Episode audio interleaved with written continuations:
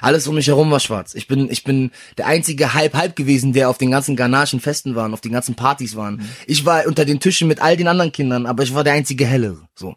Also es war genau umgekehrt. So. Also das heißt, ich, als ich dann in die Schule gekommen bin und im Kindergarten hin und her war, ich wusste, da bin ich der einzige Schwarze, aber ich hatte damit kein Problem.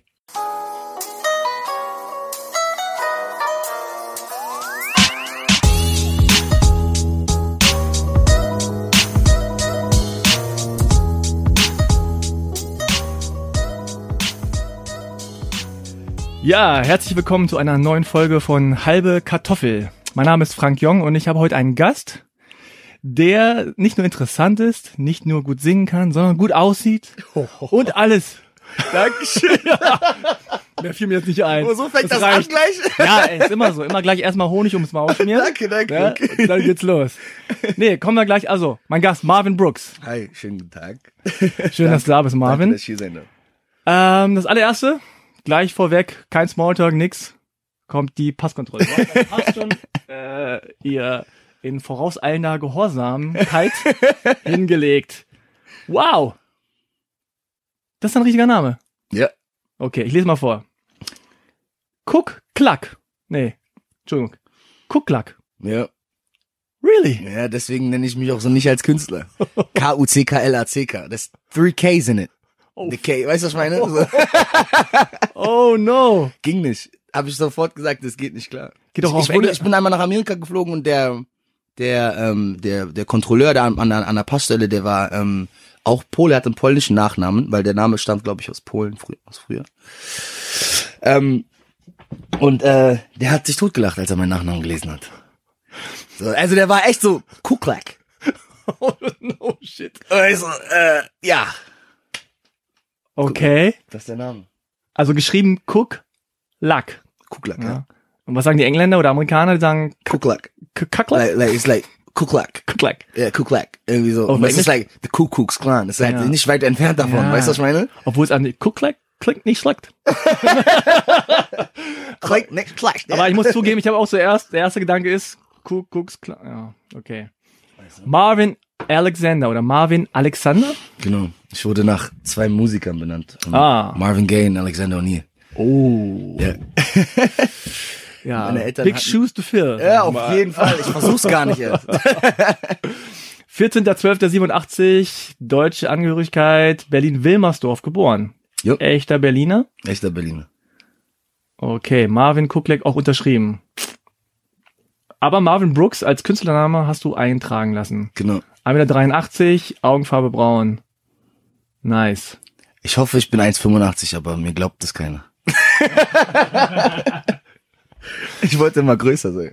Ja, ich wollte auch immer größer sein, deswegen steht bei mir 1,80, obwohl ich 1,80 mit Schuhen bin. Okay. Vielleicht eher so. Klingt halt einfach cooler 1,80 als 1,78, ne? Auf jeden Fall.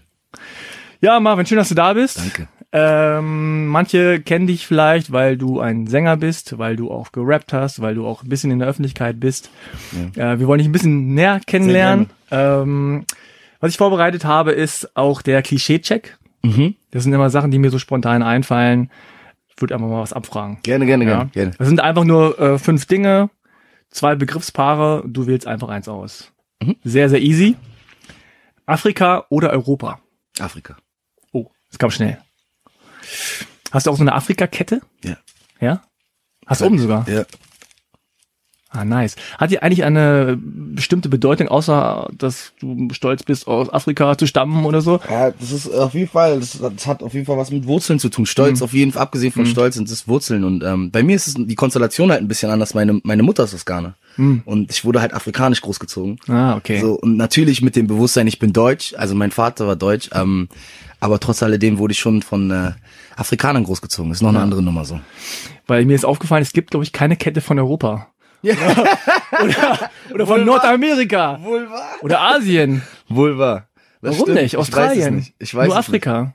Ich habe keine Ahnung. Wahrscheinlich, weil, weil der Kontinent wahrscheinlich irgendwie am besten an eine Kette gepasst hat. Ich habe keine Ahnung. Oder er steht für sozusagen die Wurzel der Menschheit oder so. naja, aber ich meine, I don't know. Aber es ist mir nur aufgefallen, dass ich drüber nachgedacht habe. Ähm, äh, mich freut, ich trage sie. sieht auch gut aus. Also kann man nicht anders sagen.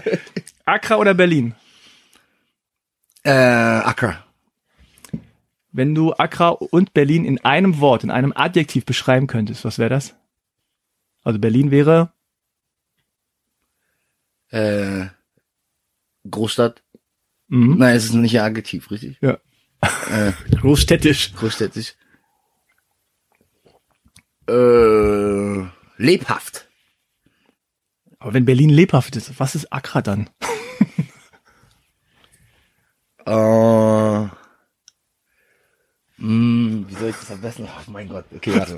lebhaft ist Berlin und Ist Accra. Leben ist, also Leben ist Accra, Okay, ich. lebendig, Ja, lebhaft. Le ja, Leben, ja, ja, so lebendig vielleicht, lebendig. Lebendig. Lebhaft, lebendig. Ja, ich weiß nicht genau. Also Ja.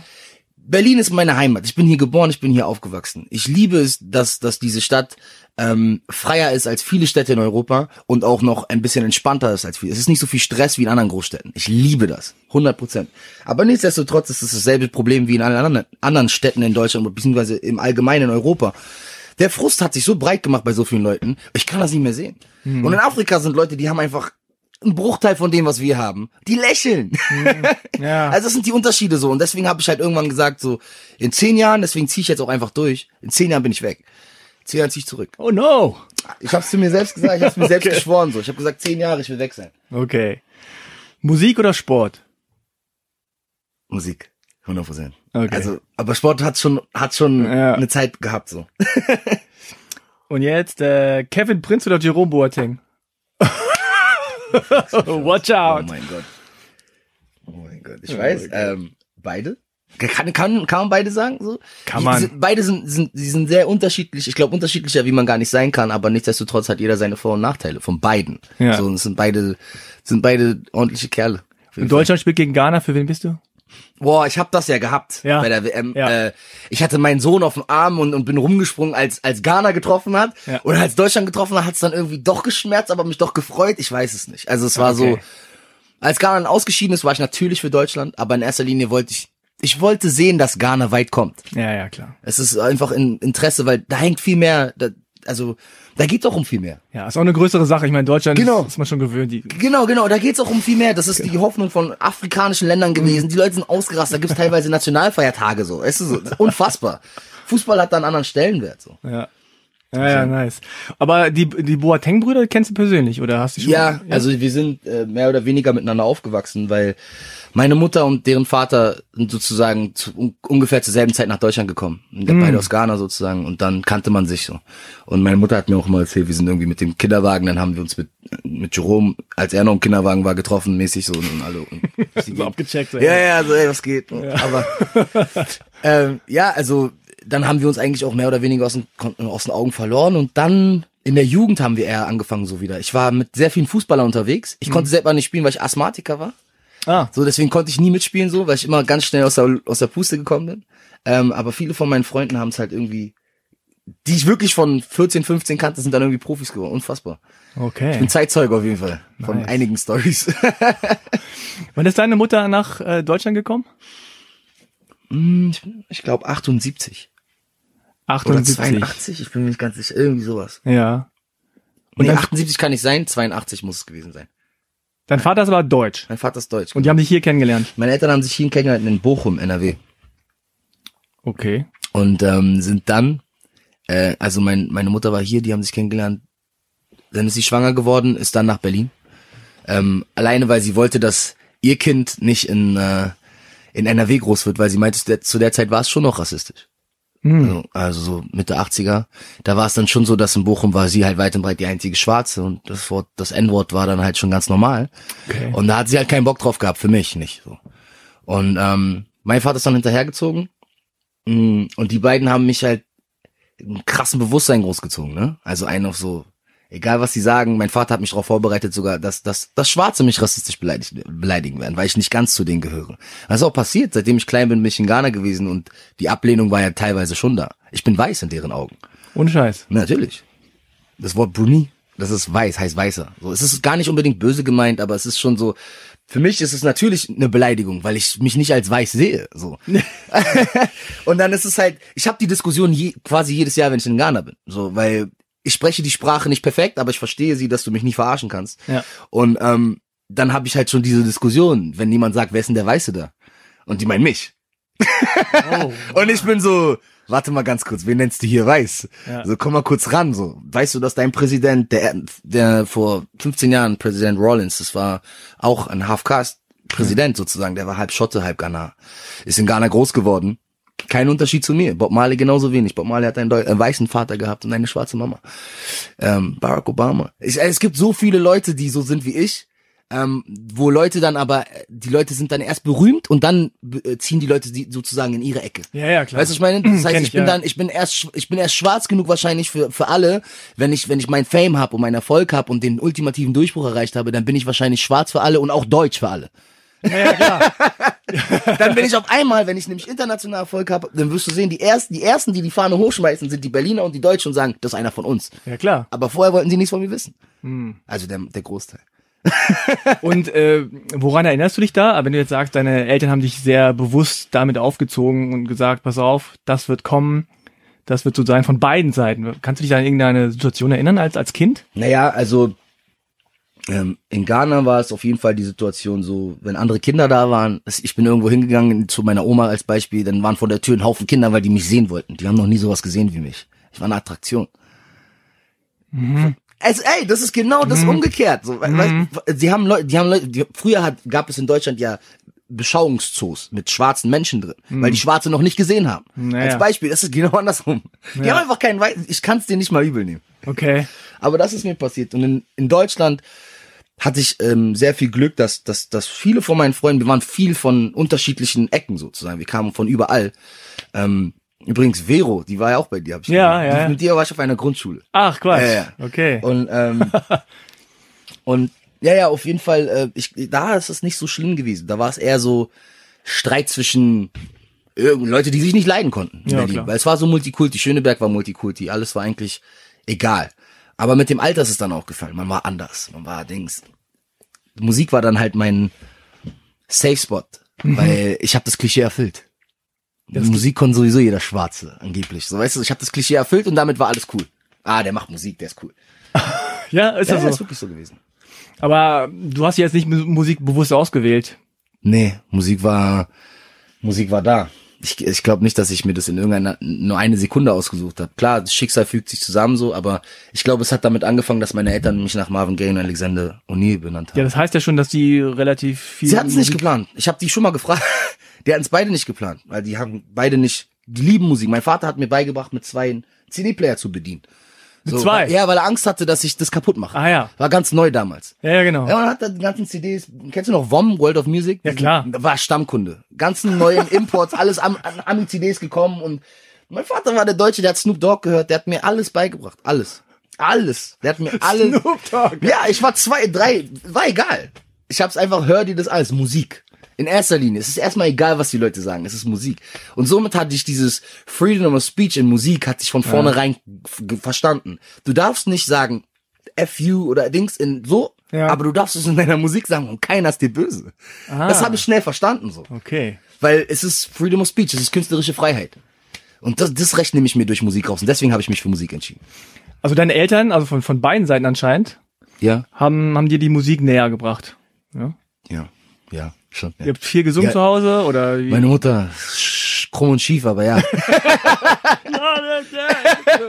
Immer Kirchensongs, afrikanische Kirchensongs. Ja? Weißt du? Aber du hast früh gemerkt quasi dann, ja, okay, Musik, das ist so ein, so ein Weg, wie ich, wie ich mich ausdrücken kann, wie ich irgendwie was, ich meine, das ist ja normal, also gerade wenn man jünger ist, äh, in die Pubertät kommt, ist Musik oft, äh, oder die Art von Musik, die man dann sich sucht oder die Ja. man dann gut findet, ist oft ein Ausdruck von dem, was man auch fühlt. Ne? 100 Prozent. Also gerade so Hip-Hop, äh, was hast du noch gehört, R&B, sowas. R&B, ja. Ich habe eigentlich alles gehört, alles was Ja. auf dem Radio lief. Das ist halt der Einfluss, den ich halt auch auf meine Musik dann halt habe, so internationale Popmusik. Das ist immer so das böse Wort Popmusik, Ja. aber für mich bedeutet Pop popular. Ja. Das heißt einfach nur groß. Ja. Äh, Weil Popmusik ist die Musik, die am meisten gehört wird international. So, deswegen würde ich doch lieber sagen, ich nenne mich Popkünstler als alles andere, weil ich verkaufe dann. Ja, ja. Das heißt, ich mache populare Musik und für mich ist es, meine Musik ist Afropop. Afropop. Ja, es ist, African meets Popmusik so, weil Ja. ich habe alle in, ich habe allen Einfluss von der Popmusik. Ich habe früher Phil Collins gehört, ich habe Elton John gehört, ich habe die ganzen Leute genauso gehört, wie ich auch einen Bob Marley gehört habe. Aber die waren auch dabei. So, also für mich gab's keine, das ist nicht cool. Für mich gab's nur Musik. Oh, okay. Also für mich gab's, für mich war ein Hit ein Hit, egal wer es gemacht hat. Für mich war es ein großer Song, der ist mir dann im Ohr geblieben. Also ich habe da keine Unterschiede gemacht. Es war mir egal, ob das irgendwie Marilyn Manson war, wenn der einen Hit hatte und es war im Ohr geblieben, dann ist es mir im Ohr geblieben. Hast du, hast du noch Geschwister? Meine große Schwester, Große Schwester? die ist ähm, quasi, wir haben nicht denselben Vater. Ähm, sie ist aus Ghana gekommen, als ich äh, drei war. Da war sie 13, die ist zehn Jahre älter als ich. Sie ist aus Ghana gekommen, als du drei warst. Als ich drei war, da war sie 13, die ist zehn Jahre alt. Okay. Und kanntest du sie vorher? Ne, nur über Fotos. Ach echt? Ja. Und dann war es halt so, mein, mein, meine Eltern haben geheiratet und mein Vater hat meine Schwester direkt adoptiert und meinte so, ja natürlich, sie muss rüberkommen, so. ist deine Tochter. Und mein- meine Mutter hat sie bekommen, als sie 19 war und ist dann durch, sie musste für eine OP eigentlich nach Deutschland, ist dann aber hier geblieben. Bessere Möglichkeiten natürlich, so, ne, gearbeitet direkt und dann mein Vater kennengelernt. Uh, wow, okay. Aber es ist in Afrika, es ist relativ normal, dass Kinder bei ihren Großeltern aufwachsen, weil die Eltern auch arbeiten, weil die noch Kraft haben und so weiter und so weiter. Gibt's immer viele Stories. Deswegen war das gar nicht so unnatürlich. Es war, es war, es war eher gut, dass es dann halt auch geklappt hat und meine Schwester rübergekommen ist. Meine Schwester hat, hat so schnell es ging Deutsch gelernt. Sie hat natürlich immer noch einen Akzent, aber sie spricht diese Sprache super. Ähm, Aber in Ghana sprichst du ja meistens Englisch. Oder? genau, Durchschnitt Ja. spricht Englisch oder Cheese meist verbreitet. Dann gibt's noch Ghana, es gibt verschiedene Sprachen in Ghana. Ja. ähm, je nach Area. Aber im Großen und Ganzen kommst du mit Englisch sehr gut klar dort. Ja. Also Und wie war das für dich, plötzlich eine Schwester zu haben, die dann da ist? kein Unterschied. Ja. Äh, es war meine Schwester. Ja. Also es war so, hier ist deine Schwester. Fertig. Also gar keine Wahl, so, okay, weißt du, meine, so weil meine Eltern haben sich dann auch irgendwann getrennt und dann war ich mit meiner Schwester auch alleine. Sie musste mich vom Kindergarten bringen, abholen und so weiter und so weiter. Sie hat alles Ah, gemacht, ne? okay. Also von daher war das so, während meine Mutter gearbeitet hat, hat sie das alles gemacht. Also das war so, wir haben uns, deswegen sind wir auch eng. Sie hat mich früher gehasst, weil ich, weil ich, ich bin mit ihr wahrscheinlich Tiere auf den Sack gegangen. Als kleiner Junge, zehn Jahre Unterschied so, sie kommt dann in die Pubertät. Stell dir vor, ich bin sieben und sie ist 17. So, ja, ich habe alle genervt und ich war auch noch so ein ADS-Typ, so ne. So Besuch kam und ich so, hallo, ich bin hier. Guck mal, was ich kann. Guck mal, guck mal, guck mal, guck mal, guck mal. Oh. Ja, schon wieder. Aber für die war ich immer so der Süße mit den Grübchen. Deswegen Ja. war ich immer so beliebt. Aber meine Schwester hat mich gehasst, weil sie wusste, was ich Ja, mache. ja, das kenne ich. Kenne ich von meinen Kindern. Also die Freundinnen äh, freuen sich immer nur, ach, der Kleine. Und Ja. meine, meine Tochter ist immer so ein bisschen, oh, können wir mal allein sein? Ja, das ist meistens. Ja. Und deine Eltern haben sich wann getrennt? Ähm, da war ich fünf, also vor der Schule. Vor der Schule. Vor der Schule. Das äh, leider ähm, meine meine Großmutter, also mein deutscherseits, ist, ist sehr früh gestorben. Da war ich zwei. Das hat mein Vater nicht verkraftet. Hm. Und äh, mein Vater ist ja für meine Mutter und mich quasi nach Berlin gekommen. Ähm, und ja, als meine Oma dann gestorben ist, hat er sich voll verloren so und ich, ich sag mal so, wenn ich jetzt so Revue passieren lasse, ich kenne sehr viele Leute, die zugezogen sind nach Berlin, ne? Mhm. Und bei denen ist es viel schwieriger, also ist es, es kann es sehr schnell passieren, dass sie sich verlieren in der Partywelt. Wenn du irgendwie Frust hast, wenn du denkst, dass, wir als Berliner, wir kennen das. Also ich meine, ich weiß genau, dass ich nicht persönlich ins Berghain gehe. Habe ich nicht noch nie gemacht, hab, ich hatte ich auch nicht vor. So, weil es nicht mein Lifestyle. So, aber ich weiß genau, Leute hin und her. Und mein Vater ist halt mitten rein. So, seine Mutter ist gestorben, mitten rein. Kokain, da, da, da, das ganze. Kokain? Ja, ja, ging halt los und dann auch sehr schnell abhängig und dann ging es so über Jahre. Ich habe es nicht wirklich mitbekommen. Meine Mutter natürlich. Und meine Mutter war dann irgendwann halt so, dass ähm, irgendwann gab es einen Anruf, irgendjemand hat uns bedroht, mein, also beim, beim Zuhause angerufen, meinte irgendwie, mein Vater hat Schulden und so weiter. Film, ich habe einen Film erlebt in meinem Leben. Alter. Und ähm, ja, und dann war das halt so, meine Mutter hat Cash besorgt, so wie ein Gangster, so ist dann losgegangen und hat irgendwie von, innerhalb von einer halben Stunde dieses Geld besorgt, hat das meinem Vater vor die Füße geschmissen und meinte so, ey, ähm, du machst jetzt einen Entzug. Oder du bist hier raus. So, und ähm, dann ja, hat das probiert und dann wieder rückfällig geworden, hat meine Mutter ihn rausgeschmissen. Und das war eigentlich das Anfang vom Ende so ein bisschen. Weil er hat sich dann auch sehr, sehr verloren. Weil meine Mutter war schon seine große Liebe. Und sein Rückhalt. War er sehr jung noch? Ja. Er war, naja, wie alt war er, als ich mich bekommen hat? Ich glaube 23 war, als ich mich bekommen hat. Hey, 23. Das ist kein Alter. Und dann verlierst du deine Mutter, weißt du, so, es ist, ist so, ich bin jetzt 30, mein Sohn ist vier. So, weißt du, und, und ich habe viel erlebt und ich kann jetzt so sagen, so, hey, okay, cool, aber meine Mutter ist immer noch da.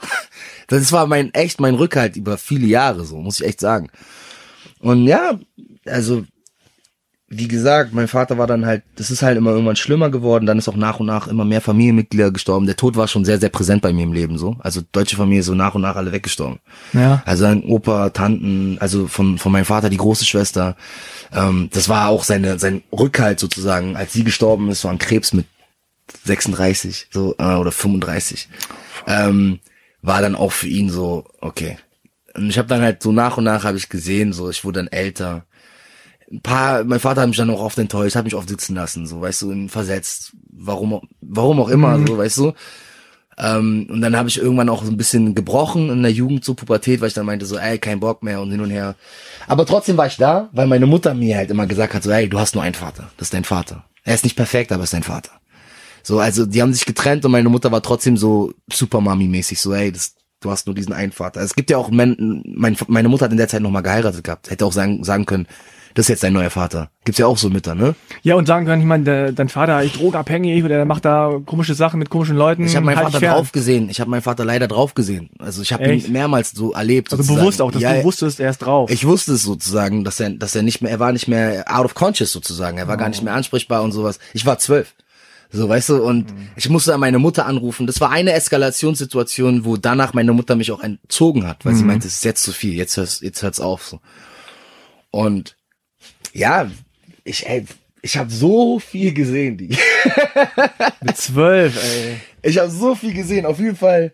Ähm, ja, mit, äh, mit 16, mit 15, 16, ich war immer wieder bei meinem Vater. Ich habe dann auch immer Freunde mitgebracht, weil ich wusste so, ich gehe mal einen Tag hin, gucken, ob es ihm gut geht und hin und her. Also ich wusste schon. Es war nur eine Frage der Zeit. Und dann hat Musik angefangen, dann haben wir, haben wir uns immer mehr ausgetauscht über Musik natürlich auch, weil es sein Interesse war. Und dann hatte ich meine erste Fernsehshow, werde ich nicht vergessen. Und äh, bin dann zurück. Die Mit 15, 16 oder Ja, mit alt- 16, genau. Mit 16. Mit 16 hatte ich dann meinen ersten, ersten Fernsehgig so. McDonald's Chart Show damals hieß es. Äh, beim Pro7. Okay. Ähm, da hatten wir unsere erste Single hatten wir promoted. Wie, wie hieß seine Band? Äh, Ja, Ja. Ja, D Apostroph J Doppel A. Der, Wir hatten damals einen Song, der hieß Pata Pata. Das war der, war von Miriam Makeba ein, Ah, Feature, äh, ein ja, Cover. ja, ja, okay, damals. kenn ich. Da waren wir 16. Wir waren zu zweit in der Gruppe. Ja, okay. Genau. Und ja, und ähm, ja, und dann bin ich von der Aufzeichnung zurück und äh, am nächsten Tag war meine Mutter zu Hause und ich habe mich schon gewundert und dann hat sie mir halt gesagt, dass mein Vater sich einen goldenen Schuss gegeben hat. Weil von Kokain wurde irgendwann Heroin. Er hat seinen Job verloren, er hat Geld verloren. Es wurde immer schlimmer. Und mit 16 war dann halt so. Ich habe eigentlich mit den Jahren auch irgendwann immer nur auf den Anruf gewartet, wenn ich ehrlich bin, so. Weil ich wusste. Ich hatte ein Oh, halbes. Jahr, ein halbes Jahr bevor das passiert ist, hatte ich ein Gespräch mit meinem Vater. Da weiß ich auch, dass sich davor drei Monate davor ein Freund von ihm umgebracht hat. Und das ging ihm, das hat, das ging ihm so nah, dass er mir das auch gesagt hat. So. Hm. Und ähm, dann meint er so, guck mich an. So, weil er hat immer, er wollte nie, dass ich ihn als Vater sehe. Er wollte immer, dass ich ihn als besten Freund sehe, weil er wusste, er war nicht perfekt. Und er war nicht das, das Vorbild. Und ähm, so habe ich ihn auch gesehen. Aber irgendwann dieses, die, die Realität zu checken, dass er dann noch dich anguckt und sagt, so guck mich an, ich bin verdammter Junkie geworden. So, ich will so nicht mehr leben. So, dann wusste ich schon. Ist eine Frage der Zeit. So, und ja, das Leben spielt, äh, das Leben ist halt bei, bei, bei dem einen ist es, ist es so, bei dem anderen ist es so. Ich habe gelernt, damit umzugehen und einfach weiterzumachen.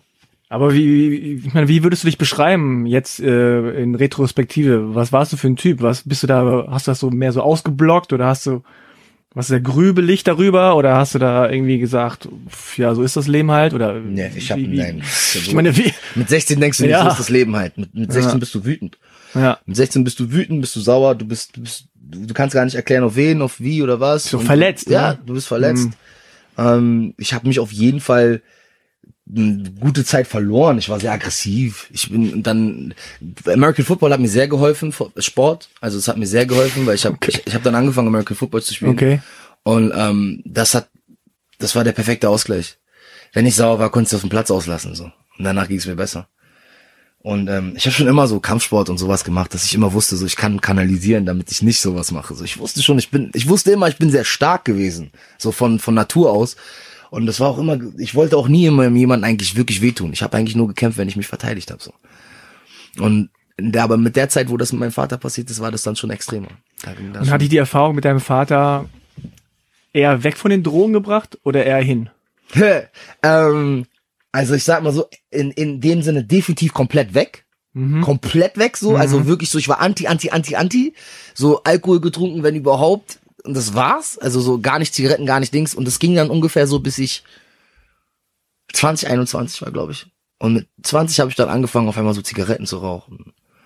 Ähm, aber ich bin nie weiter gegangen. Also ich bin nie weiter als äh, Zigaretten und Marihuana gegangen. Hm. Nie in meinem Leben. Hm. So, weil das war die Hemmschwelle bis heute.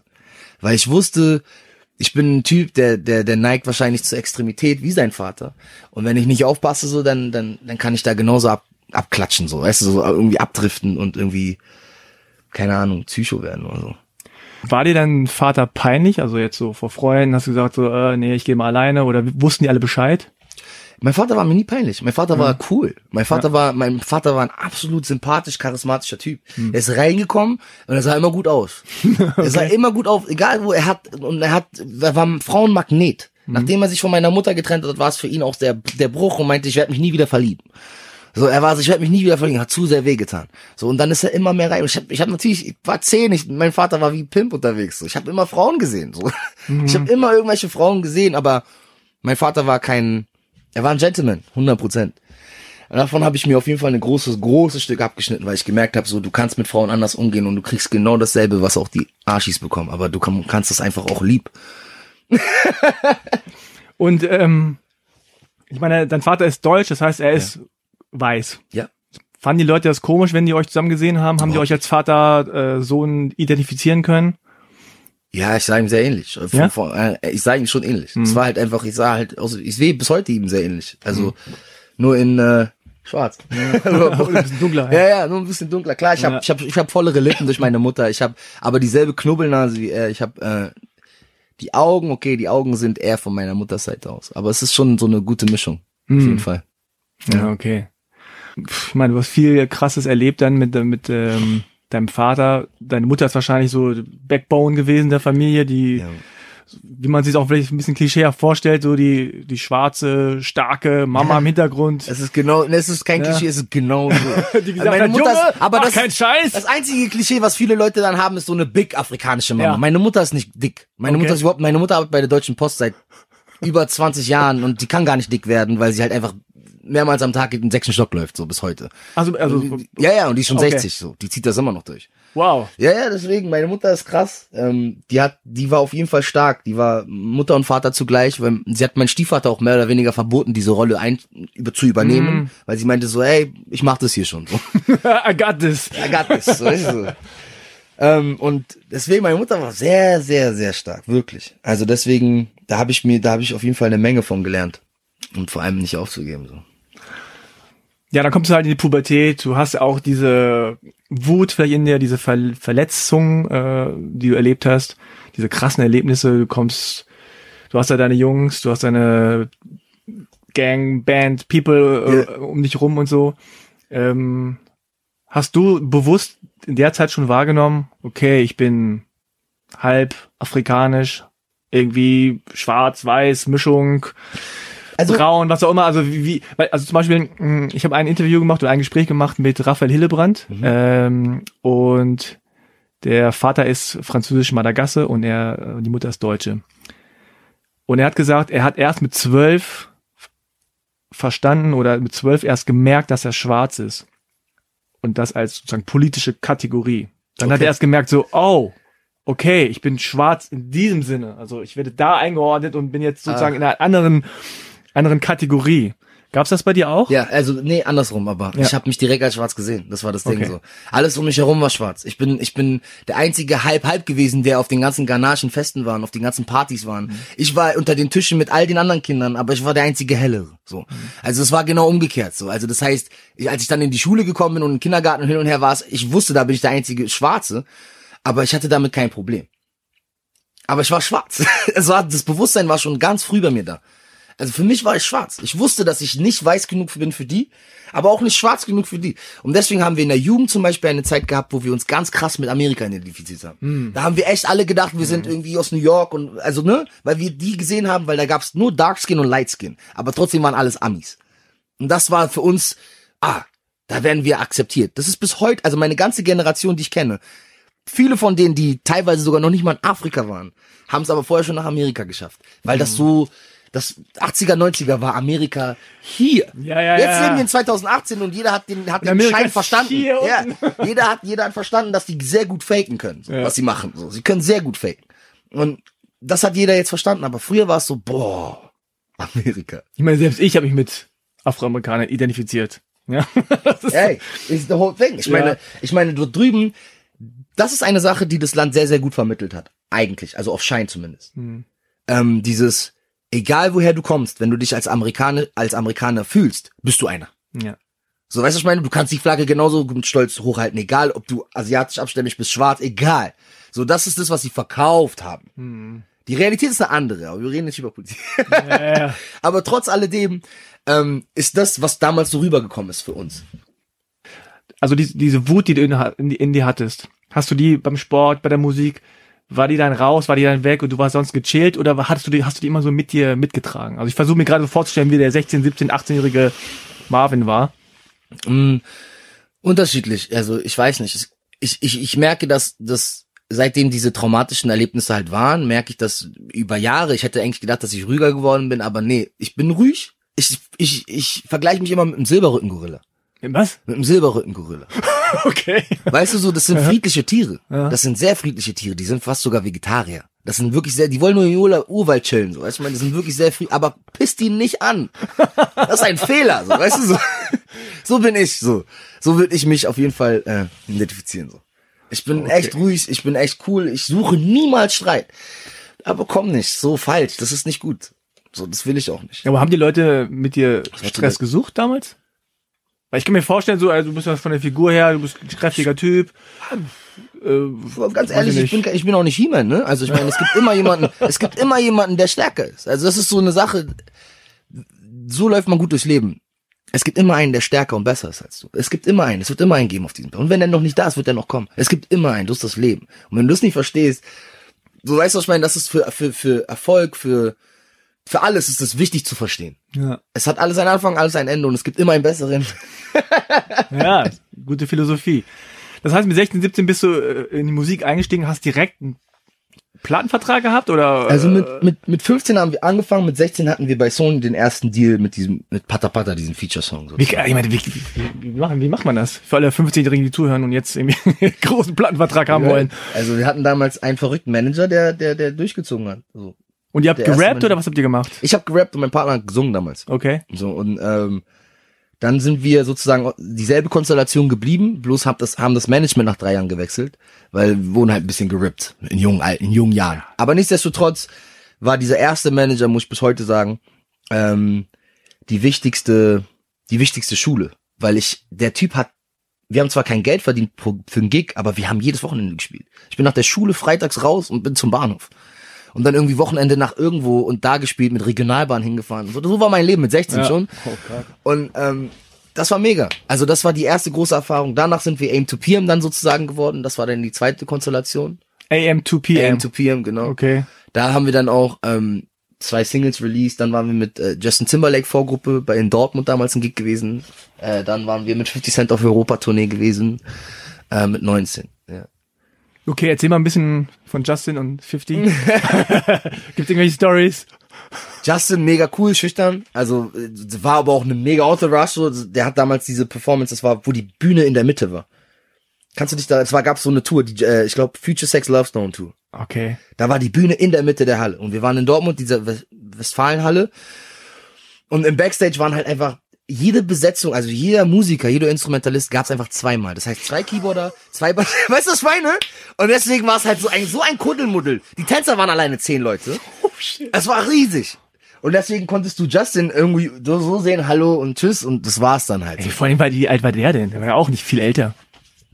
22, 23, wie alt ist der denn jetzt? Der ist schon so ewig dabei, Er ist schon ewig dabei, aber eigentlich ist er noch jung, ne? Ja. Er, ist, er müsste jetzt bestimmt so erst Mitte 30 sein oder so. Kann ich mir gut vorstellen. also ich schätze mal, er ist jünger als ich. Ja. Ich bin 41, 42 fast. Was? Ja. Okay, bro. Okay, okay. You looking, you looking Ja. good, bro. nee, aber ähm, dann habt ihr, ich meine, ihr habt ja nicht vor 300 Leuten gespielt. Nee, es waren Justin Timberlake- 12.000. Okay. Ähm, und 50 Cent auch, also das war dieselbe Größenordnung. 50 Cent damals war, war zwar in Deutschland, die Gigs waren nicht so voll, aber im, im, im Ausland, Amsterdam, Paris, überall diese Riesenhallen, 10.000 Leute. Und das Geilste war halt immer, kein Arsch wusste, wer wir sind. Ja, woher auch? Ja, klar. Erster Gig, erster Auftritt, 50 Cent, werde ich nie vergessen. O2 World London. O2 World London. Erster Gig. Wir kommen nach London. Und dann äh, informiert waren wir nicht so gut. Wir kommen dahin und dann sagen die uns erstmal so, ja, Fabulous spielt noch vor euch. What? Okay. Wie vor uns? Ja, nee, dann müssen wir, lass uns das doch lieber switchen. Das macht doch gar keinen Sinn. Weißt du so? Dann, nein, okay, ist geswitcht, dann sind wir als erstes draufgegangen. Tunnelblick. 19 Jahre alt, du gehst in London auf die Bühne, du weißt überhaupt gar nicht, was passiert. Aber du sagst, ich mach jetzt einfach meine Musik. Ja, manchmal ist es auch ganz gut, wenn man jung ist und irgendwie sich nicht so viel im Kopf macht, ne? Ja, aber das mache ich. Das das Gute, dass ich das so früh angefangen habe, weil jetzt mache ich Ja. mir gar keinen Kopf mehr. Ja, ja. Also auf der Bühne zumindest. Das ist halt ganz gut. Ich habe keinen dieses ich weißt du so, Ja, ja, ich verliere mich jetzt nicht so auf der Bühne und bin durch Nervosität so, dass ich jetzt kompletten Aussetzer habe oder so. Gott sei Dank passiert mir das nicht mehr. Aber das heißt, du warst mit 19, 20, kann man schon sagen, ja, schon weit oben, ja? Wenn man sagt, ey, ich war hier Vorband 50 Cent, Vorband Justin Timberlake. Und also, du dann, musst dir das also ich sehe das immer so. Es ist definitiv ein Erfolg und es ist definitiv man kommt voran, aber Fakt ist, dieses Publikum ist ja nicht deins. Du hast ja, aber ich meine, in deinem erarbeitet, du hast 19-jährigen es- Kopf denkst du dir das so, Ja, im Okay, es- 19-jährigen es geht- Kopf habe ich das kurz gedacht. es geht ja. so genau so Na klar, weiter. Natürlich, ja. Und dann ist zwei Jahre später meine Managerin gestorben. Und dann Hm. äh, war also Jung gestorben anscheinend. 36. Oh, fuck. Ähm, dann, ja, und dann war sozusagen von, ja, wieder von vorne. Man Echt, musste das so, einfach ja? wieder von vorne anfangen. Ich musste, weil in dem Fall war unsere Managerin, die war für mich wie eine Mutter. Also so, sie hat uns sehr viel, sie hat sehr viel Gutes für uns getan, sie hat uns sehr viel geholfen, abgesehen von Business. So, sie hat uns businesstechnisch mega weitergeholfen, die hat mir Gesangsunterricht, die hat uns Gesangsunterricht gegeben, alles, die hat sehr viel Geld investiert in uns. Und ja, leider viel zu früh gestorben, so. Ähm, aber deswegen war es auch so, ich habe sehr viel gelernt in der Zeit. Ich habe ich hab die Welt gesehen durch sie. Also sozusagen, der erste Manager hat uns mies gerippt, wir hatten nichts, null Euro und die zweite Manager hat uns krass verwöhnt. Ich hatte mit 19 BMW X3, ich habe das nicht gebraucht, wenn ich ehrlich bin, jetzt im Nachhinein. Weißt du, was ich meine? Also du hattest auch Kohle. Ich hatte keine Kohle. Ich habe aber Dinge vor die Tür gesetzt bekommen Ah, und hatte okay. monatlich Geld genug um Dings. Ich hatte nicht so, dass ich sagen kann, ich setze mich zur Ruhe. Nein, nein, ich hatte aber Sachen, materielle Dinge, die, die ich nutzen konnte. Sozusagen. Und mit 19 ist es schwierig, weil du hast eigentlich, du hast einen Studioraum, ich habe einen Studioraum gehabt, einen eigenen Studioraum für mich, wo ich hätte arbeiten können, Mhm. aber auch ein BMW X3 vor der Tür. Und sei mal 19 Jahre alt und check mal, dass du eigentlich arbeiten musst. Weißt du, was ich meine? Ist es so, ganz hart. Ich hatte mit 19 einen Audi, den ich jedes Mal, wenn so ein Wetter war, äh, im Winter mit, irgendwie mit Minusgraden, musste ich immer die Batterie aus dem Kofferraum holen. okay, ich Und hab den immer vorne angeschlossen. Okay, läuft, schnell rein und und das war schon cool eigentlich, ein Ja, eigenes Mann. Auto zu haben. das war, also, Okay, aber du hast es ja verdient. Ich meine, du hast ja, du hast ja Musik gemacht, du hast irgendwas gebracht auf die Bühne, bist ja nicht umsonst hingekommen. Aber mit 19, 20 bist du dann schon so, dass du, dass du dann dachtest so, okay, ich will Musik machen und ich, das, Ich ist, will mein, Musik, das genau. ist mein Ding. Das wusste ich, das habe ich in der Zeit mit, mit unserer Managerin safe erkannt für mich. Was will ich im Leben und was will ich nicht? Die 50 Cent Tour hat mir gezeigt, ich habe so krass Blut geleckt dort, dass ich gesagt habe, ich möchte dorthin. Ich möchte mich nicht mit weniger zufrieden geben. Ich möchte dorthin. Und ich möchte nicht nur in Deutsch, ich möchte in Europa spielen, ich möchte in der Welt spielen. Das habe ich nach dieser Tour entschieden für mich. Ich gesagt, egal wer mitkommt oder nicht, ich werde das noch erreichen. Okay. So. Jetzt bin ich 30, habe jetzt vereinzelte Gigs in Paris, London und habe ich schon wieder gehabt, in Holland auch und hin und her, aber ich warte noch. Also das große Ding. auf O2 das warte Arena war noch nicht. ich. O2 Arena London war noch nicht. War noch nicht. Noch nicht. Okay. Aber ich arbeite darauf hin, so weil ähm, ich, ich glaube, das, ich glaube, das lohnt sich. Ich habe durch, durch meine Managerin habe ich, wie gesagt, die Welt gesehen. Ich habe sie hat, wir haben Videodrehs in Südfrankreich gemacht. Wir haben, weißt du, ich meine, so krasse Sachen gemacht, wo du denkst so, 19 Jahre alt so. Ja, pff, Absurdes Leben, ja. absurdes Leben, völlig, völlig, äh, also, Reali also realitätsfremd so in dem Sinne, aber gleichzeitig auch eine krasse Schule. Eine krasse Schule, weil du einfach für dich gemerkt hast, für mich, also ich habe für mich selber erkannt, was will ich wirklich und was nicht. Ich sitze in Monaco an irgendeinem Dings so und, und äh, esse Sushi für wie, vielte 100 Euro, so, weißt du, was ich meine? Und denk mir so, Dankeschön, dass ich eingeladen wurde, voll geil und so und so und so, aber ich muss hier nicht hinkommen. Das wusstest du damals. Ich nicht. wusste das damals. Ich wusste, Okay. das ist geil und so und so und so, aber ich wusste. mm, Okay. Und das habe ich danach halt für mich so komplett so. Alles klar, das brauche ich nicht. Deswegen sage ich auch mit voller Stolz, ich möchte nach Afrika ziehen. Ich möchte wieder zurück. Das glauben mir sogar meine ganzen Freunde nicht. Ich habe aber eine andere Einstellung so. Okay, das heißt also, du willst jetzt nicht, äh, du willst jetzt nicht Fame und also Fame schon, aber du willst jetzt nicht totalen Reichtum und sagen, hey, ich will irgendwann mal eine eigene Mansion haben in sonst wo und mit Swimmingpool und hier nur. Das ist nicht dein Ziel. Also guck mal, Oder doch? Ich, nein, nein, nein, ich möchte keine. Ich, eine Menschen ist, ist hart übertrieben. Ich möchte ein Haus. Ich möchte, ich möchte mich, ich möchte irgendwie gerne einen großen Garten, wo ich so Gemüse und Obst anbauen kann, weil ich selbst mich versorgen will. Weil ich denke, gerade Ghana hat alle Voraussetzungen, das zu machen. Das ist eigentlich geil. Weil so kannst du auch überlegen, dann vielleicht wirklich vegan zu werden oder sowas. Aber das, ich mag nicht dieses, ich bin vegan und muss mir alles so überteuert kaufen, um meiner Überzeugung nachzugehen. Weißt du, ich meine? So, dann habe ich das bei mir und dann bin ich, mache ich das aus Überzeugung aus meinem, pflücke das aus meinem Garten aus Überzeugung. Also ich glaube, ich bin fest davon überzeugt, dass es, dass meine Zeit kommt, mein Momentum kommen wird und dann wird auch der Erfolg kommen und damit auch das Geld. Und dann kann ich was machen. Ich möchte aber nicht, ich brauche nicht viel. Ich persönlich brauche für mich nicht viel. Ich habe meine kleinen Träume, ähm, meine kleinen Ziele, aber darüber hinaus so geht's nur um meinen Sohn und danach helfen. Hm. Helfen. Ich will helfen. Hast du damals schon mit, mit 18, 19, 20 Texte geschrieben, die so in diese Richtung gingen? Also die gesagt haben, hey, äh, oder was, was waren die Themen? Äh, So willst, persönliche, du, willst, du, willst, Nee. willst du jetzt einen Rap hören von 19 oder? wie du willst. Ey, pass auf. Das ist mein, mein absoluter Lieblingswert. Da war ich, Okay. da war ich 19, 20. Some people say I'm crazy. They say I'm arrogant. They always hating cause I've been on tour with 50 Cent. Some people love my music. Some people hate my style. I don't give a fuck. I won't stop until I reach the sky. They wanna knock me out. They don't get a chance to show it. They on the ground. I'm higher. They already know it. They say I'm talented. That's why I wanna leave this country. I'm like an eagle in the sky and you just like a monkey. My life is good. Thank God I appreciate it. Every day another experience. I put it on the record. I thank him every day cause he blessed me with my talent. Always trying to be good cause I wanna have a place in heaven. It's not easy cause the devil is always behind. We fighting in good and in bad times. That's why I don't want to hear what people talk about me. Don't need to be fake. I'm always straight and I can say it proudly. Yeah. Das heißt mit 19 so, weißt du, was ich meine? Also, Okay. Es gab immer wieder, glaube ich, weise Momente von mir, aber ich war damals noch nicht. Jetzt bin ich 30, jetzt weiß ich, was ich will. Ja. Jetzt weiß ich, was ich sagen will, was ich ausdrücken will, wofür ich stehe. Die Dreadlocks, weißt du, ich meine, so, die sind gewachsen danach. Ich habe sie, ich wollte immer lange Haare, ich wollte immer Dreads haben. Okay. Immer. Aber in Ghana stehen Dreadlocks für, für Voodoo. Und ähm, Voodoo ist nicht unbedingt positiv in dem Sinne, weil wenn das Leute nicht verstehen, Voodoo ist gleich Angst. So, es gibt Ghana aber, jetzt auch, ja, ja? Oder nein, nein, nicht in Ghana unbedingt. Aber wenn du in Ghana mit Dreads rumläufst und von dort bist, dann denken erstmal der Großteil, du kannst das. und ganz ehrlich, ich sag dir, für mich persönlich, ich habe damit kein Problem, dann sollst du das doch denken. Ich kann das nicht, aber denk das, weil dann bist du eingeschüchtert von mir. So schon. Ist das so, ja? Ja, na, 100 Prozent. 100 Prozent. Die denken nicht an Reggae Music, Bob Marley oder, oder so ein bisschen. Natürlich denken die auch an das. Ja. Wenn du dann natürlich, wenn die sehen, dass du nicht von da bist, so wie in meiner Haut, dann denken Ja. die natürlich so, okay, der ist ein Rasta. Ist das wirklich so, dass, das, dass du so auffällst? Das, bist du so hell? In Ghana? Ja? Also wenn, okay, klar, wenn ich an Ghana, also zum Beispiel Nigeria, Nigerianer sind ein bisschen heller, Nein.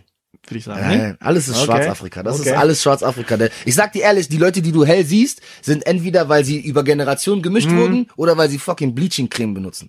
Okay. Äh, Real Talk ist leider ganz schlimm. Das ist eine ganz, ganz schlimme Geschichte. So, so Frauen und Männer. Ich hab- Creme oder was? Ja, man. Nimm Bleaching-Creme, geben das ihren Kindern von früh an schon einfach, um, um hellere Haut zu haben. Das ist ganz schlimm. Das kann ja Überleg mal, was das sein. Mindset mit dir macht. Weißt du, ich meine, Leute in Europa wollen dunkler sein, wollen von der Sonne geküsst sein, gehen ins Solarium, um sich künstliche Bräune zu holen und wir nehmen Bleaching-Creme, um heller zu werden. Weißt du, ich meine, weil, weil die schwarze Haut uns, es ist so Gegensätze. Es ist Quatsch, es ist so ein Schwachsinn. Hm. Woran denkst du, wenn du an Ghana denkst als erstes? Ähm, unser Haus und äh, Kokosnüsse Oh. und das Meer.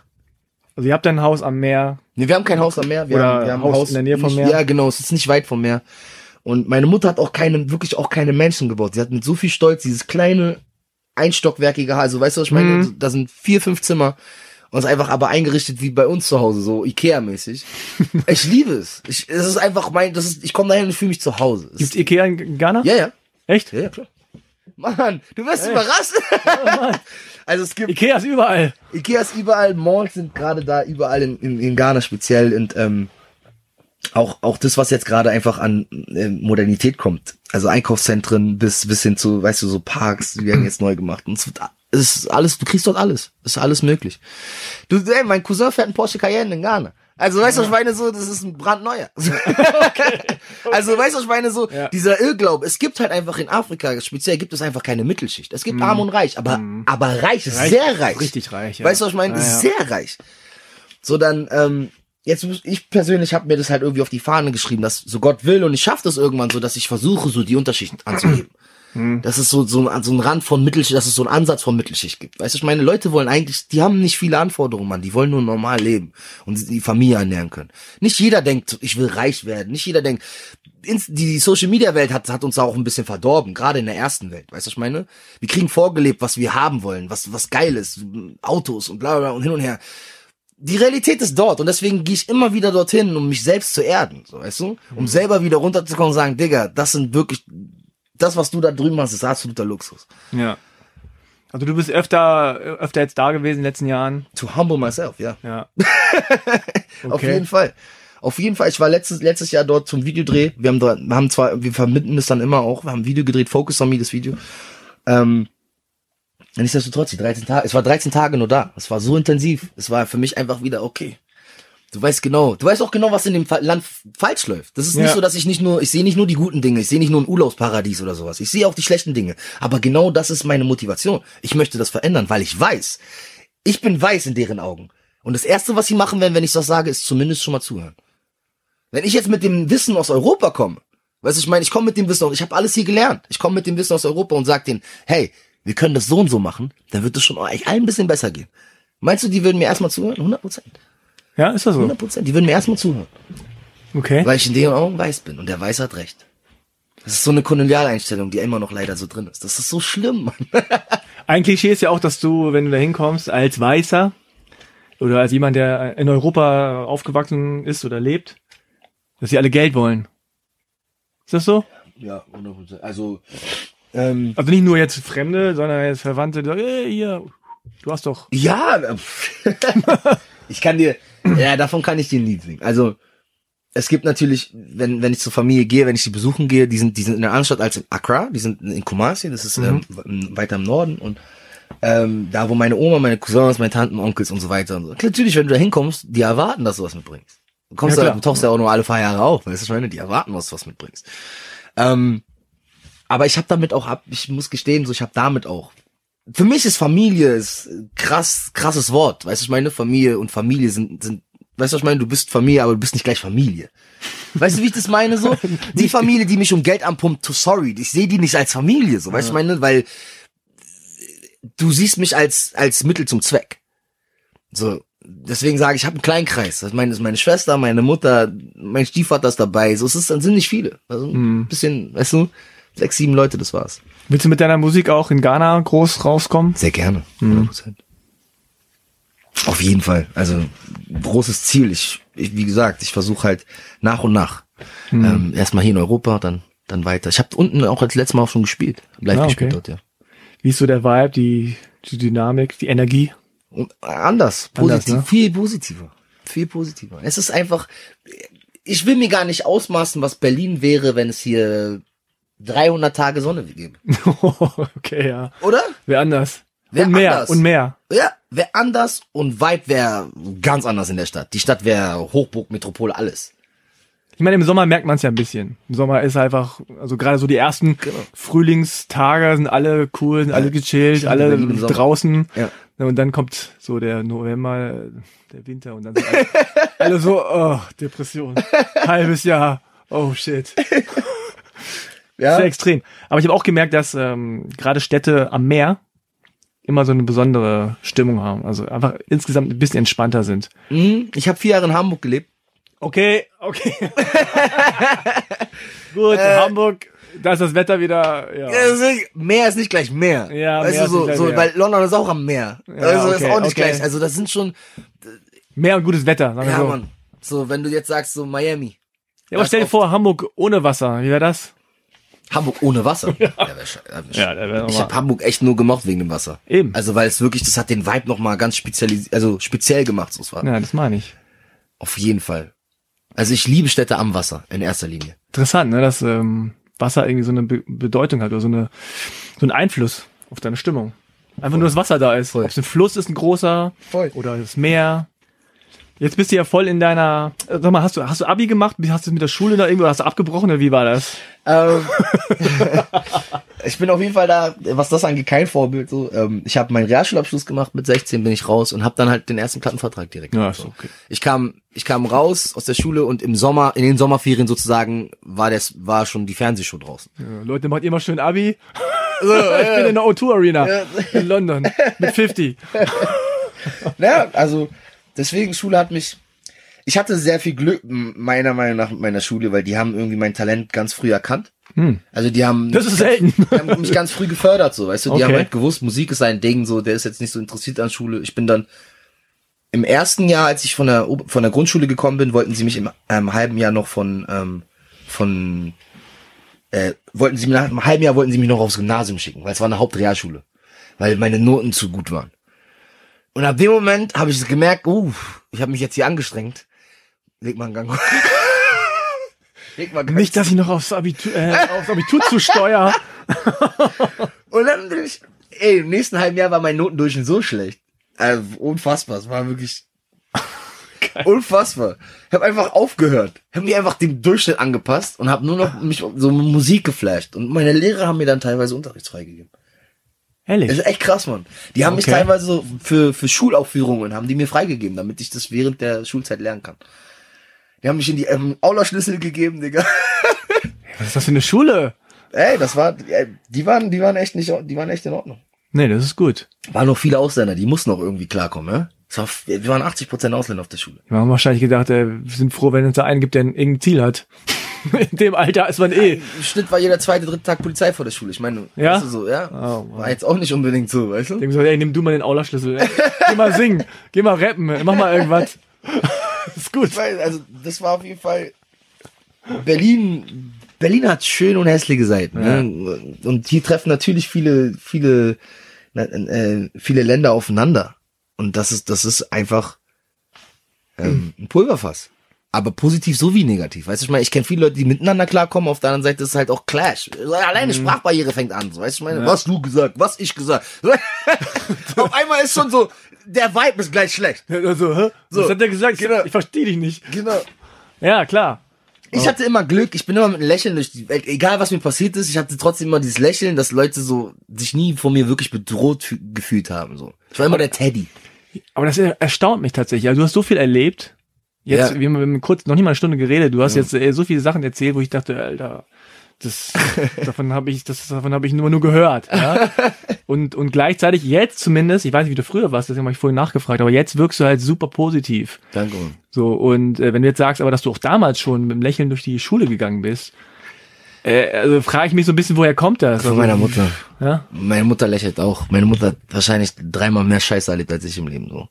Ähm, aber du guckst sie an und denkst, was für eine Powerfrau. So. Also auf jeden Fall ist es halt, wir haben, wir haben gelernt, damit umzugehen. Wir sind, wir sind, meine Mutter hat mich früh darauf vorbereitet, dass ich anders bin. Sie hat immer gesagt, ich bin anders. Ich weiß nicht, warum sie mir das gesagt hat, aber sie hat mir immer gesagt, ich bin anders. Und ich habe immer gedacht, ah, das sagt jede Mutter zu ihrem Kind. So, aber sie hat immer gesagt, du bist anders. Du bist an, nicht nur deine Haut, du bist anders. Aber, aber halt positiv besetzt. Ja, ja. Nicht So, so, du bist anders und leider nicht so wie die anderen, Nein, nein, nein, du bist anders. du bist was Besonderes. Genau, du bist was. Besonderes. So. Ich In bin was, Sinne. das hat sie mir immer versucht zu verstehen zu geben und ich, ich wusste aber immer nicht so wirklich, wie ich damit umgehen soll. Ich bin halt einfach, ich laufe durch die Gegend und lächle. Und denk, ach, kann gar nicht verstehen, wie, wie viele von meinen Brüdern und Schwestern mit Rassismus konfrontiert werden, wo mir das gar nicht so oft passiert. Ich war jeden Tag, jeden zweiten Tag mit dem Zug. Was meinst du, was für Leute ich treffe? Ja. Aber ich bin, ich stehe da A drüber. Also du, du kannst mich nicht einfach, ich meine, komm auf die Idee und beleidige mich, das wird ein Fehler. Das kann, sage ich dir von vornherein. Aber so weit geht's nicht, weil Leute trauen sich das bei mir nicht, weißt Ja. du so. Ich lächle auch. Ich lächle und ich gebe dir nicht mal die Angriffsfläche gerade. So, das, Ja. so, so laufe ich durchs Leben. So. Aber wenn du dann wirklich, obwohl ich dich le- anlächle und mit Respekt mit dir umgehe und wenn du mich dann noch beleidigst, dann ist vorbei. Wenn ich mich zu Unrecht behandelt fühle, dann ist die Zündschnur so kurz. Das ist auch schon passiert. Ja, ganz oft. Ganz oft. Ganz oft. Wenn mir jemand was unterstellt hat, irgendwie, ich hätte was gemacht, dieses Klischee, der Schwarze hat das und das, boah, direkt. Vorbei. Abgegangen, geschrien rum, also wirklich, dann kriegen Leute Angst, so. Ja. So, weil ich, ich kann, Ungerechtigkeiten kann, komme ich nicht klar mit. Okay. Komme ich nicht klar. Ich bin Mensch, ich habe mir das, ich, ich liebe die Bühne. Ich Mhm. liebe auf der Bühne zu stehen und das ist etwas, was ich für immer machen will. Solange Gott mir eine Stimme schenkt, weißt du, was ich meine? Solange die Stimme da ist. Was, was ist, was ist das, was dich so reizt, auf der Bühne zu stehen? Ähm, ich drücke mich mehr aus als, als mit meinen Worten. Also ich drücke mein Gefühl besser aus als mit meinen Worten. Also Mhm. als nur mit meinen Worten. Ich singe. Ja, du singst jetzt, du rappst nicht mehr. Genau, ich ja? rap, ich rap auch, klar, kann ich und so und so, aber ich, ich, ich singe und ich, ich, ich, in meinen Lyrics und in meinem Gefühl, was ich transportiere auf der Bühne, ist nicht mal im Ansatz so, wie wenn ich es dir erzählen würde. Hm. Und ich erzähle wahrscheinlich auch nicht so viel, so viel, so viel über den Schmerz im Detail, wie ich das auf der Bühne tue.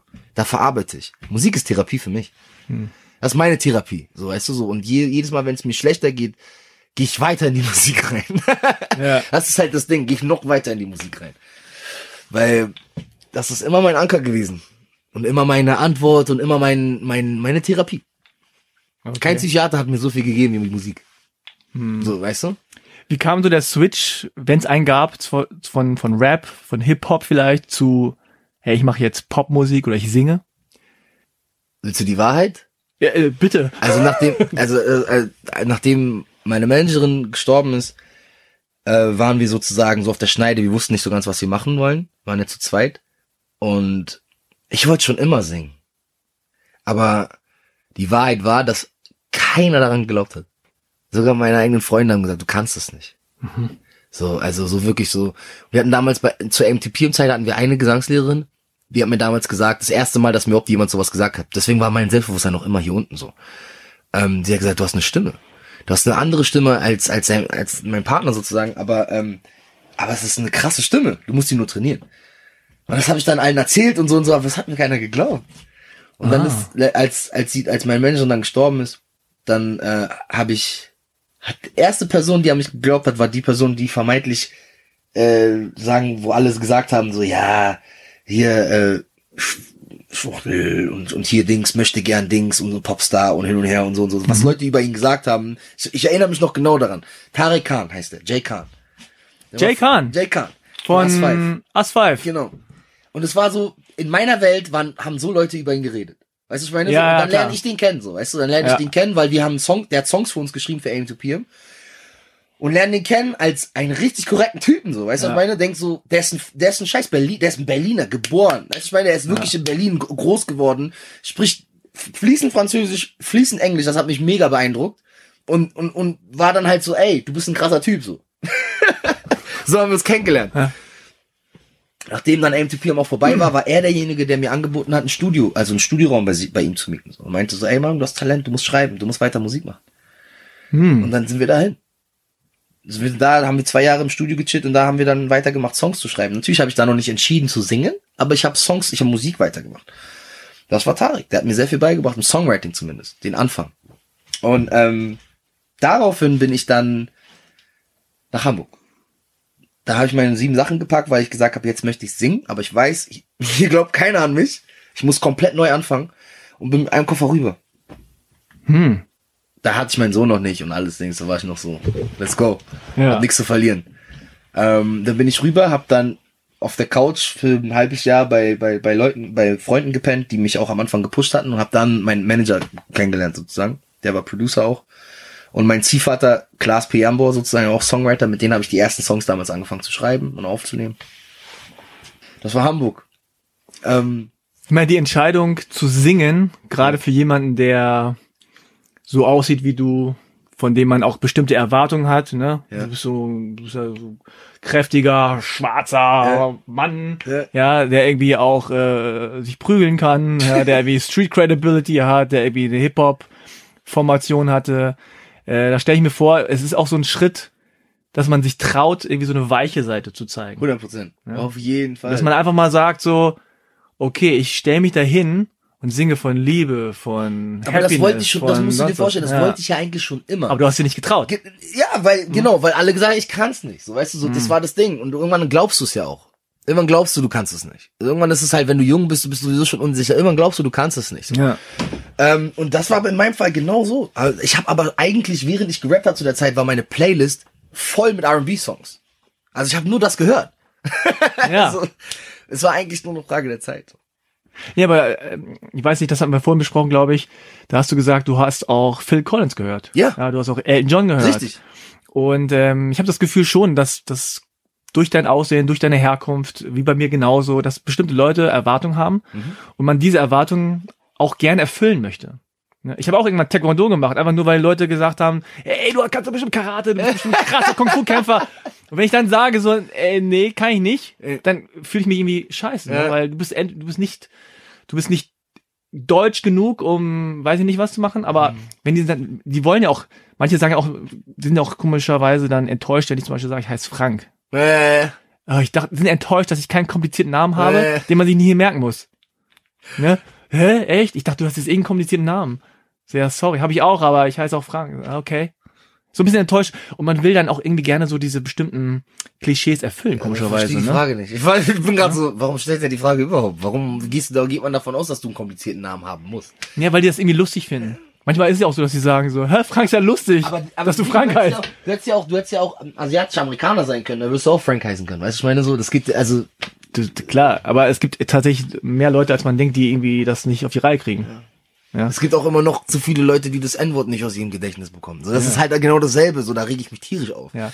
ja. Was ich auf jeden Fall sagen will, ist einfach, dass, dass wahrscheinlich, wenn man, wenn man älter wird, oder wenn man jung ist und man wird dann quasi älter und, und merkt dann, okay, dieses, äh, dieses Hip-Hop-Ding und so, das kann ich auch, das, das erfülle ich auch gut. Aber eigentlich tief in mir drin ist noch was anderes da, was raus will, aber was nicht so in diese Schublade passt, von niemandem, ne? Weder von den, von der schwarzen Seite noch von der weißen Seite, sondern das ist so, bin ich, das ist so mein Ding. Ja. Und ähm, aber äh, kannst du kannst du dich daran erinnern, als du wirklich so auf der Bühne gesungen hast und gedacht hast, so, wow, das ist jetzt ein anderes Gefühl als zum Beispiel Rappen? ist ja auch ein anderer Vibe, der darüber kommt, ne? Ich weiß, ich glaube, es gab ein, ja, es war ein sehr großer Moment für mich. Das war, ich war auf Tour mit einem Künstler namens Ryan Leslie. Kennst du den vielleicht? Ja. Auch so R&B-Künstler aus Amerika. Mit dem war ich auch auf Europatour. Das war 2013. Da war, habe ich schon gesungen. Da war meine erste EP draußen. Ähm, und wir haben dann schon viele Songs geschrieben gehabt. Und da sind wir mit Band auf Tour gegangen. Als Vorgruppe. Und also der Höhepunkt des Ganzen war halt der Auftritt in Paris. Im Olympia. Absolut ähm, historische Halle auch. Da hat James Brown schon gespielt, die Beatles, alle. Es haben alle schon auf dieser Bühne gestanden. Und du gehst auf die Bühne und du weißt, hier standen alle. Du machst so, krieg ich noch irgendwas mit davon, weißt du? Wenn so, ich will es einatmen, was die hier la- gelassen haben, so. Digga, die Halle voll, äh, 2000 Leute, ausverkauft. Ähm, ja, und kein Arsch kannte mich natürlich, ne? Ich komme da raus und denke, mir, was ist das? Und Pariser Publikum ist real. Real 100 real. Wenn die dich nicht feiern, kommt auch manchmal eine Flasche. Ja. So, wenn die dich wirklich so. Ja, ja. Und ich war nervös. Alter Schwede, ich habe mir in die Hosen gemacht, Backstage auf und ab gelaufen, Hunde gefühlte 300 Liegestütze gemacht vorher, weil ich nicht mehr konnte, so, weißt du? Ähm, und bin dann raus, Tunnelblick. Ich weiß noch, mein Kumpel, ein, einer meiner besten Freunde war noch dabei, der war mit aufgeregt. Der ist auch schon so auf und ab gelaufen die ganze Zeit. Und dann kam ich raus. Ich schwör's, ich habe zwei Töne gesungen und ich wusste, ey, ich habe, glaube ich, gerade die Leute für mich bekommen. Weil Mhm. ich habe zwei Töne gesungen und du hörst schon 500 Leute Woo machen und Ja. du weißt, okay, you're good. Ja. Mach einfach weiter. So weißt du, du weißt dann einfach, okay, alles geschafft, bam, weiter. Jetzt kannst du dich entspannen. Und das war genau die, das war das waren die krassesten 30 Minuten, glaube ich, seit, seit. Ich glaube, es war mehr, für mich mehr, hat mir mehr bedeutet als 50 Cent, weil, ähm, weil ich als Sänger was gemacht habe, weißt du? Weil ich als Sänger da stand, weil ich als ich, ich sozusagen, der jetzt hier steht, sozusagen sitzt, äh, auch schon da war. Und das war ein krasser Breaking Point für mich. Ja, im Grunde ist das ja der Moment, wo du spürst, dass du du bist. Ja. Ne? Und dass du so akzeptiert Voll. wirst, Voll. wie du bist. Voll. Und ich glaube einfach diese, dieses Bewusstsein, dass man sich zeigen kann und zeigen darf und auch einfach sich selber zutraut, so Ja. dass alles Ja. zu zeigen. Ne? Ja. Wie ist das jetzt du, in deiner Vaterrolle? Ähm, bist du da genauso wie deine Mutter zu deinem Sohn? Versuchst du ihm das zu vermitteln, was deine Mutter dir vermittelt hat? Oder wie, gehst du da bewusst ran und sagst, hey, du bist anders? Oder wie ist das überhaupt? Also die, seine, seine Mutter ist Aus Ruanda. Ruanda. Ruanda. Komplett. Also das heißt, mein Sohn ist nur ein Viertel Deutsch. Okay. Ähm, und äh, er spricht Deutsch. Also ich spreche mit ihm Deutsch.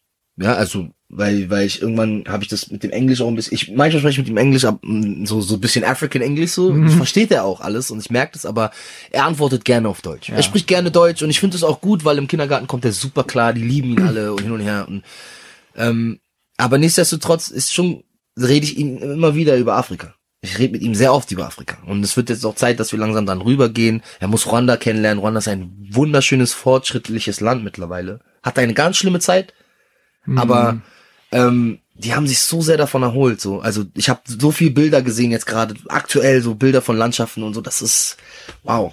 Das Land hat vor zehn Jahren Plastik verbannt. Welches Land in Europa hat das gemacht? Weißt du, was ich meine? Ja. Weißt du, was ich meine? So. Und, und Ghana genauso, das entwickelt sich gerade so schnell und so gut. Ähm, das muss mein Sohn alles sehen. Der muss das verstehen. Vor allem, was ich gerade merke, ist, dass mein Sohn muss verstehen, dass diese Dinge hier, die wir haben, nicht selbstverständlich sind. Ja. Das ist eine Sache, wo ich merke, dass das kommt jetzt das Alter, weißt du, so ein auf, ja, das Spielzeug ist kaputt, kaufen wir noch Neues. Was? Papa, können wir nicht Neues kaufen? So als ob, meinst du, du gehst so hin. Ja, ja, so, das kenne ich, kenne so, ich. ey. Klar.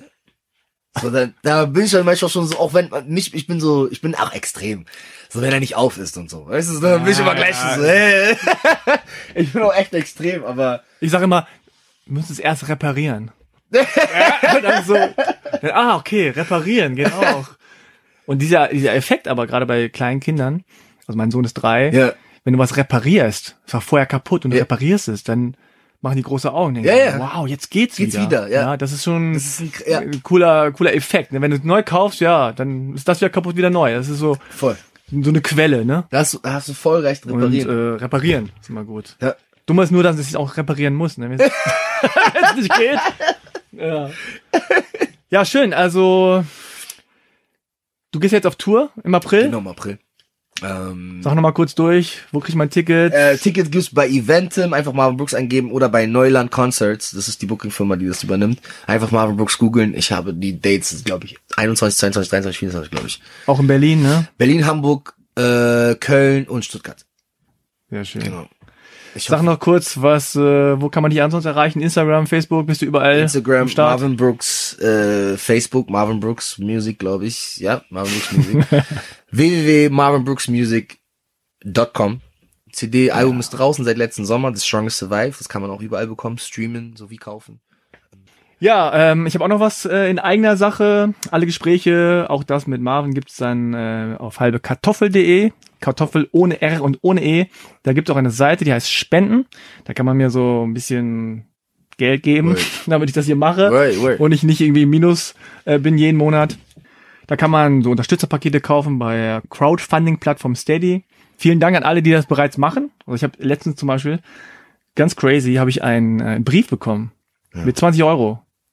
Und ein, ein Typ, der, also Daniel, danke Daniel, der geschrieben hat, hey, gefällt mir und so weiter, ich gebe dir für, für jede Folge ein Euro, hier ist meine Anzahlung. total crazy. Geil, dass sie. Ja, echt geiler Typ, Dankeschön. Äh, ansonsten, ja, freue ich mich über Rezensionen auf Apple Music äh, oder wenn ihr bei Spotify das irgendwie anhört. Ja, ansonsten Nachrichten an frank.halbekartoffel.de. Dann danke dir, Danke Marvin, dir. dass du hier warst. Danke, War sehr interessant, sehr spaßig. Alles Gute für deinen Weg nach oben. Ich bin sicher. Sky- Sky's the limit. Ja, Sky's the limit. irgendwann, wenn du ganz oben bist, werde ich, werde ich dich auch claimen, natürlich. Word. Ich sage so, hey, ey, war bei mir hier. Okay. Alles klar, danke fürs Zuhören. Bis zum nächsten Mal. Macht's gut. Ciao.